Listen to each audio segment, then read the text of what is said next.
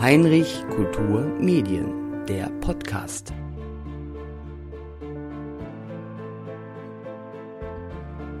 Taschendiebe auf dem Wasserburger Christkindlmarkt, viel Blut in einem Parkhaus und ein schlimmer Fund auf der Kapuzinerinsel. Der neue Fall geht Mini ans Herz und an die Nieren. Wir reden hier vom neuesten Wasserburg-Krimi von Monika Nebel. Die Hobbydetektivin Mini schlägt sich nicht nur in ihrem Plätzchenstand mit viel zu viel Geglitzer und Jinglebells herum, zudem schmuggelt sich noch ein kleiner Engel in ihr Herz. Und wie soll sie Weihnachten genießen, wenn auch noch um den Christbaum gestritten wird?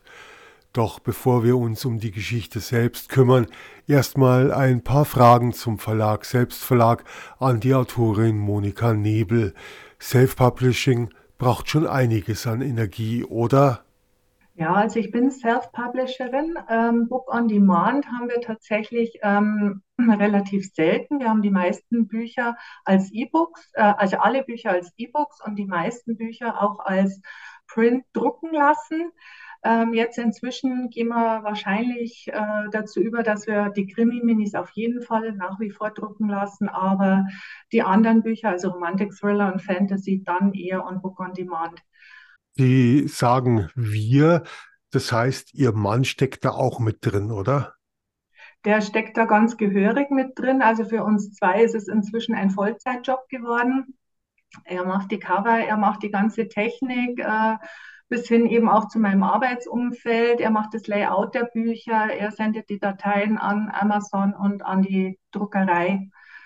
Ja, steckt viel dahinter, stellt mir die Werbebilder zur Verfügung, die ich für Social Media brauche. Also die ganzen Hintergrundsachen auch sehr aufwendig, ja. Und ich denke, das wird einiges an Energie kosten.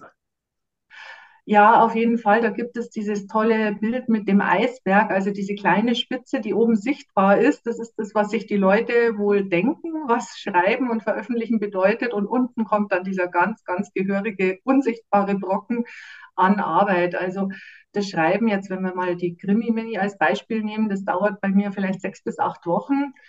Bis es erscheint, das Buch gedruckt, es sind sechs Monate. Es sind einfach unglaublich viele Schritte notwendig. Also ich habe ja Testleser, die ich mit im Boot habe, die ihre Zeit brauchen, das zu lesen. Da muss ich die Änderungen einarbeiten. Das gleiche Spielchen bei Korrektorat und äh, Lektorat ähm, auch wieder einarbeiten. Dann ja die Recherche, je nachdem, wie aufwendig die Recherche ist, dauert es natürlich länger. Man muss vielleicht auch nochmal nachtarocken, nochmal durch die Stadt laufen, nochmal irgendjemanden anrufen. Und ja, da habe ich halt im Grunde genommen jetzt keinen, der mir von Verlagsseite her das Ganze abnimmt. Und parallel macht mein Mann eben Cover und das Ganze dann, ja, wenn es in der Druckerei ist oder auch vorher schon Social äh, Media Marketing, Leserunden, Blogger animieren. Also steckt viel, viel Arbeit dahinter und viel, viel Zeit. Frau Nebel, wie sind Sie eigentlich zum Schreiben gekommen? Ja, für mich war es eigentlich Entspannung. Also ich habe äh, damals drei kleine Kinder gehabt, also ich habe Zwillinge auch, also drei Kinder unter drei Jahren, war schon eine hektische Zeit und wenn dann abends Ruhe war, habe ich Schreiben angefangen, oft bis um zwei in der Früh. Und ähm, ja, aber das landete alles in der, in der Schublade. Und dann kam plötzlich die Fantasy mit Herr der Ringe und Harry Potter und das habe ich vorher noch nie gelesen. Und das hat mich dann plötzlich total gepackt. Und ähm, dann kam dazu, dass mein Sohn schwer krank geworden ist. Das heißt, ich äh, bin halt abends in München in der Elternwohnung allein gesessen und da hat mich der Laptop eigentlich gerettet. Und damals entstand die erste Fantasy-Trilogie, das Buch der Sarame. Ich habe also abends getippelt, bin dann tagsüber mit dem Laptop äh, ins Krankenhaus rüber, habe es meinem Sohn vorgelesen, dann haben wir ein bisschen so zur Ablenkung die Geschichte weitergesponnen. Und danach habe ich dann Glück gehabt. Wie ich fertig war, ähm, habe ich erstens einen Lektor gefunden, der sich das Ganze mal angeschaut hat und gesagt hat, Moni, du kannst das, mach, schau, dass du es veröffentlichst. Und gleichzeitig kam Amazon mit seinem Programm, veröffentlichen Sie Ihr Buch mit uns raus. Also die Geburtsstunde der E-Books. Und da bin ich dann im zweiten Jahr 2012 eingestiegen. Ähm, ja, und mittlerweile kommt jetzt dann mit Engel das 27. Buch auf den Markt. Sie haben gerade gesagt, Sie saßen in der Münchner Stadtwohnung. Sie sind also eigentlich Chorwasserburgerin. Sie sind zugezogen. Ich bin vor 23 Jahren zugezogen. Also ich bin geborene Münchnerin, wobei damals waren wir schon immer in München. Also da saß ich in dieser Elternwohnung vom Krankenhaus, um eben meinen Sohn zu betreuen, weil der noch so klein war. Eines Tages trat dann die Hobbydetektivin Mini in ihr Leben. Wie kommen Sie denn da auf die Ideen? Ja, ursprünglich hat es damit angefangen, dass ich äh, vor ja, sieben Jahren meinen Autorenstammtisch, die Rosenheimer Autoren, gegründet habe. Rosenheimer Autoren deswegen, weil ich in Wasserburg damals keine gefunden habe, egal welche Aufrufe ich gestartet habe. Ich bin auch nicht böse, weil ich jetzt eigentlich, eine wirklich nette Truppe beisammen habe. Wir haben dann äh, nach vier Jahren ähm, unsere erste Anthologie rausgebracht und da hieß es dann, schreib in deinem Genre, schreib regional und schreib kurz. Ja, Genre, kein Problem, Romantik, Thriller und Fantasy. Kurz schon eher ein Problem. Regional ging auch. Und damals ist der erste Wasserburg-Krimi als Kurzgeschichte entstanden. Damals war noch nicht die Mini die Heldin, sondern ihre Freundin Toni. Und es hat mir so Spaß gemacht, dass ich gesagt habe, das entwickle ich weiter. Und dann kommen natürlich in Wasserburg unglaublich viele Inspirationen, äh, schon allein durch die Location selbst, ja, ähm, auf einen zu. Ähm, wenn man jetzt zum Beispiel die Bierkeller nimmt, also ich meine, das bietet sich ja an, da drin irgendwas passieren zu lassen. ja, das stimmt. Dann gibt es natürlich immer wieder Themen, die mich packen. Also es ist oft die Umwelt auch bei mir und das möchte ich ganz gern reinbringen oder der E-Book-Klau oder Haustürbetrug. Ja, und dann bastelt man halt im Grunde genommen noch einen Mord dazu. Und dann bin ich jemand, der sehr aufmerksam ist. Also wir Schauspieler und Musiker, glaube ich auch. Also man kann eigentlich die Augen und die Ohren gar nicht abschalten. Also wenn man irgendwo im Supermarkt an der Kasse steht, man nimmt diese Gespräche wahr und man kann die dann also oft eins zu eins ähm, humoristisch verwenden. Und das macht mir natürlich viel Spaß. Oder eben auch, ja, was die Beziehung von der Mini mit ihrem Freund Alex angeht, da ist tatsächlich viel auch aus meiner Ehe entnommen. Also mein Mann liefert mir da gerne Steilvorlagen und ja, wir führen meistens auch eine sehr lustige ähm, Beziehung, glaube ich. Also da kommen einfach Szenen aus der Ehe mit rein, wie zum Beispiel, wer ist zur ähm, zum Abtrocknen der Dampfdusche zuständig oder wie verhält sich der Alex beim Tanken. Und viele Leute kennen diese Probleme. Also das hat eigentlich auch immer die Lacher dann.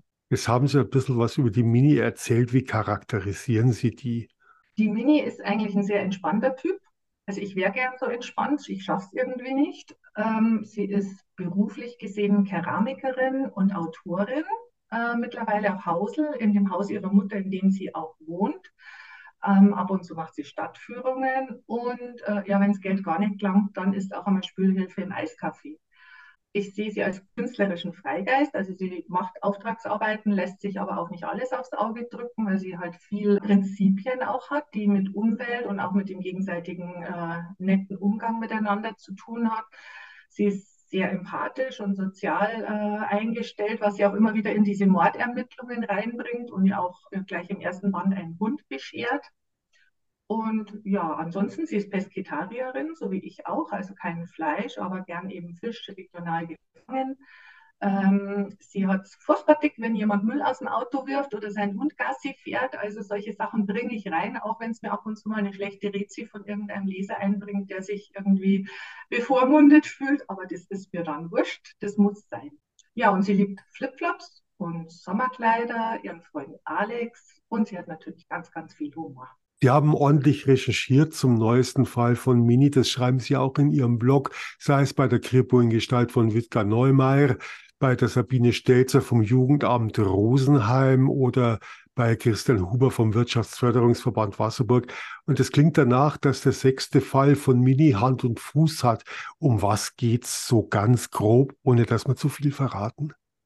Es geht tatsächlich um Taschendiebe auf dem Wasserburger Christkindlmarkt. Da war es mit der Recherche dann schon mal ein bisschen schwierig. Ich habe mit dem Herrn Steinmassel, also unserem Polizeichef, gesprochen und der hat gemeint, ja, sowas gibt es bei uns eigentlich nicht wirklich.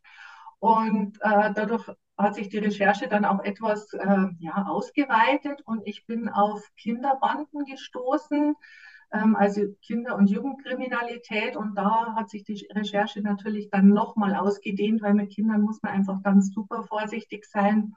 Deswegen ist auch jemand vom Jugendamt an Bord und äh, diverse andere Polizeifachleute, äh, die mir da weiterhelfen konnten. Wie ist der Umgang, wenn ein Kind äh, ja praktisch äh, nicht festgenommen, wie sagt man dann? Ähm, Arretiert, äh, ja, arrestiert. Ich habe ja schon dankenswerterweise so ein bisschen reinlesen dürfen. So ein paar Auszüge haben sie mir geschickt. Und am Anfang diese Stimmung in Wasserburg, die ist schon sehr arg düster, hat mich auch gleich in diese November, Dezember Weihnachtsmarktstimmung so ein bisschen reinversetzt beim Lesen. Jetzt ist es aber auch so, dass eines der Wasserburger Parkhäuser ja zu mehr oder weniger traurigem Ruhm gelangt. Ich glaube, das sind so Objekte, die sonst literarisch nicht zu oft verwendet werden oder bedacht werden.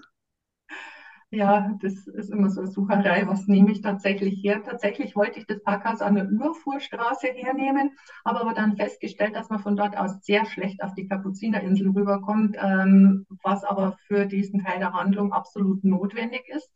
Das heißt, ich bin dann doch zur Kellerstraße und habe da recherchiert, was für mich nicht ganz einfach ist, weil ich habe nach dem Hinterausgang gesucht und ich habe gewusst, der ist irgendwo weiter oben. Ich habe extreme Höhenangst, aber es ging dann schon irgendwie. Habe es geschafft. Es ist einfach sehr viel zu Fußrecherche bei der Mini dann, was natürlich auch total Spaß macht. Man muss schauen, wo, von wo aus kann ich gut ähm, zur Kapuzinerinsel rüberschauen, ähm, welche Fluchtmöglichkeiten gibt es. Ähm, ja, und das macht einfach wirklich Freude.